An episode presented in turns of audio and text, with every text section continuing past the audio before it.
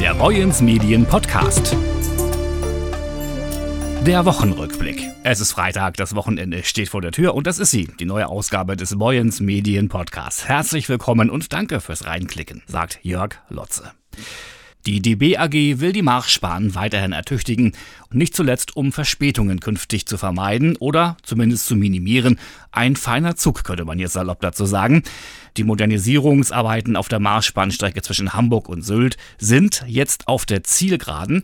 In diesem Jahr sollen die Investmaßnahmen abgeschlossen werden, teilte die Deutsche Bahn in dieser Woche mit. Bauarbeiten und Investitionskosten liegen demnach im Plan.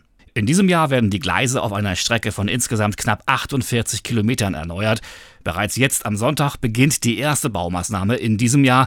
Bis zum 19. Mai wird die Strecke zwischen Wilster und Hochdonn auf knapp 10 Kilometer Länge erneuert. Es kommt zu Zugausfällen im Bahnverkehr. Diese sind leider nicht komplett zu vermeiden, sagt Sönke Kräft, Leiterbetrieb Nord der DB Netz AG.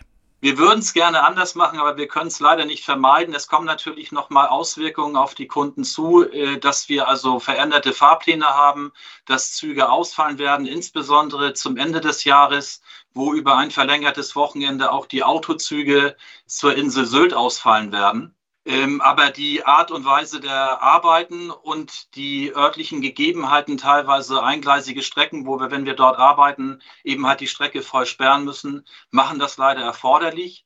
Wir versuchen von unserer Seite mit flankierenden Maßnahmen die Auswirkungen für die Kunden möglichst gering zu halten. Ganz ausschließen können wir es nicht. In den vergangenen drei Jahren hat die Bahn schon eine Menge geschafft auf der altehrwürdigen Marschbahnstrecke, die zugegebenerweise durchaus einen heftigen Investitionsrückstau hatte. Also wir haben in wesentlichen Teilen den Oberbau der Marschbahn erneuert. Das ist für die Qualität der Strecke ein wesentliches Merkmal, dass wir also auch weiterhin dort die Züge pünktlich fahren können, dass wir also keine qualitätseinschränkenden langsam Fahrstellen haben. Und da haben uns die letzten drei Jahre und auch wenn wir dann äh, am Ende diesen Jahres sind, haben uns da wirklich vorangebracht, was das angeht, das Thema. Jetzt also die letzte Runde der Investitionsoffensive für 2022, aber es geht 2023 weiter. Richtig. Wir sind natürlich nicht zu Ende. Wir haben jetzt einen Großteil geschafft. Wir gehen im Moment davon aus und so planen wir auch für die nächsten Jahre, dass wir in den nächsten Jahren mit einem jährlichen äh, Investitionsvolumen von 10 Millionen Euro für den Oberbau auf der Marschbahn die notwendigen Erneuerungen und Erhaltungsarbeiten durchführen können. Und äh, wo wir uns in den nächsten Jahren hauptsächlich äh, dran richten werden, neben dem Thema zweigleisiger Ausbau, was nochmal ein Sonderthema ist, ist die Erneuerung der Stellwerkstechnik. Unabhängig von diesem großen Investitionspaket der DB AG soll die Bahnstrecke zwischen Itzehoe und Sylt elektrifiziert werden. Ein großer Wunsch des Landes Schleswig-Holstein, das hier kräftig mit in die Planungen geht.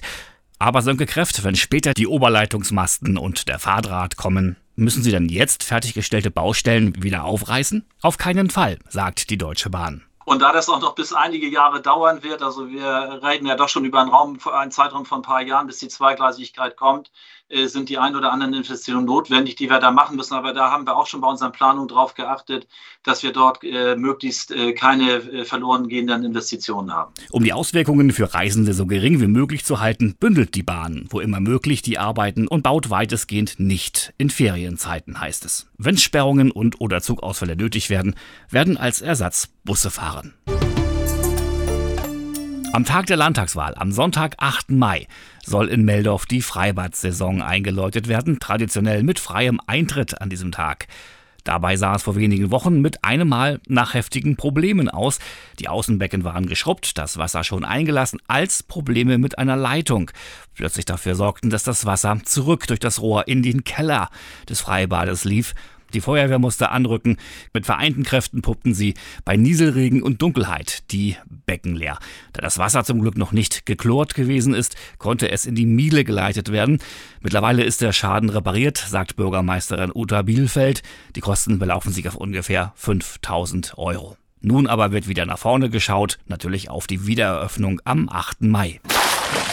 Ob Freibadleiterin Alexandra Plähn zur Feier des Tages einen Sprung vom Beckenrand machen wird, wissen wir nicht. Auf jeden Fall freut sie sich auf die Eröffnung. Wir haben jetzt angefangen, vor einigen Tagen die Freibadbecken zu befüllen und sind ganz optimistisch, dass wir unseren Eröffnungstermin am 8.5. halten können. Am ersten Eröffnungstag wird der Eintritt frei sein und wir freuen uns auf eine hoffentlich warme und unfallfreie Saison.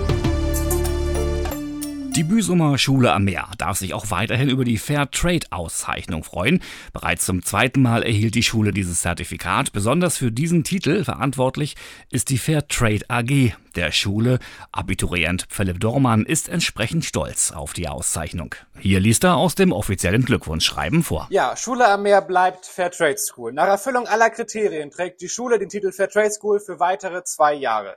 Durch ihr fortwährendes Engagement für den fairen Handel seit bereits sechs Jahren setzt die Schule ein Zeichen für eine gerechtere Welt und leistet einen wichtigen Beitrag zur Verbesserung der Lebens- und Arbeitsbedingungen von Kleinbauernfamilien in Afrika, Asien und Lateinamerika. Wir gratulieren und bedanken uns herzlich für den Einsatz. Köln, den 8. Dezember 2021. Dieter Overath, Vorstandsvorsitzender des Fairtrade Deutschland e.V. Dazu auch von uns Glückwunsch und Applaus. Und das soll es schon wieder gewesen sein mit der heutigen Folge des Boyens Medien Podcasts. Wir hören uns wieder am kommenden Montag, dann mit dem Wochenausblick. Dieses hier war der Rückblick, den Sie, wissen Sie, immer freitags hören können. Die Redaktion hatten heute Tobias Kirchner, Dana Müller und Jörg Lotze. Vielleicht noch ganz kurz zwei, drei Veranstaltungstipps zur Wochenendgestaltung. Für den Fall, dass Sie noch etwas suchen. Am Sonntag ist in Brunsbüttel verkaufsoffener Sonntag. Morgen gibt es ab 14.30 Uhr in Bunso eine Zumba Charity Party des SSV zugunsten der Ukraine-Flüchtlinge in der Großturnhalle. Oder sie feiern am Sonntag den Geburtstag von Klaus Groth. Aus diesem Anlass legen die drei Heidereggen ein Kranz nieder um 11.30 Uhr am Klaus-Groth-Stein in Lüttenheid. Wir wünschen Ihnen ein wunderschönes Wochenende, egal was Sie auch machen. Viel Spaß und bis Montag.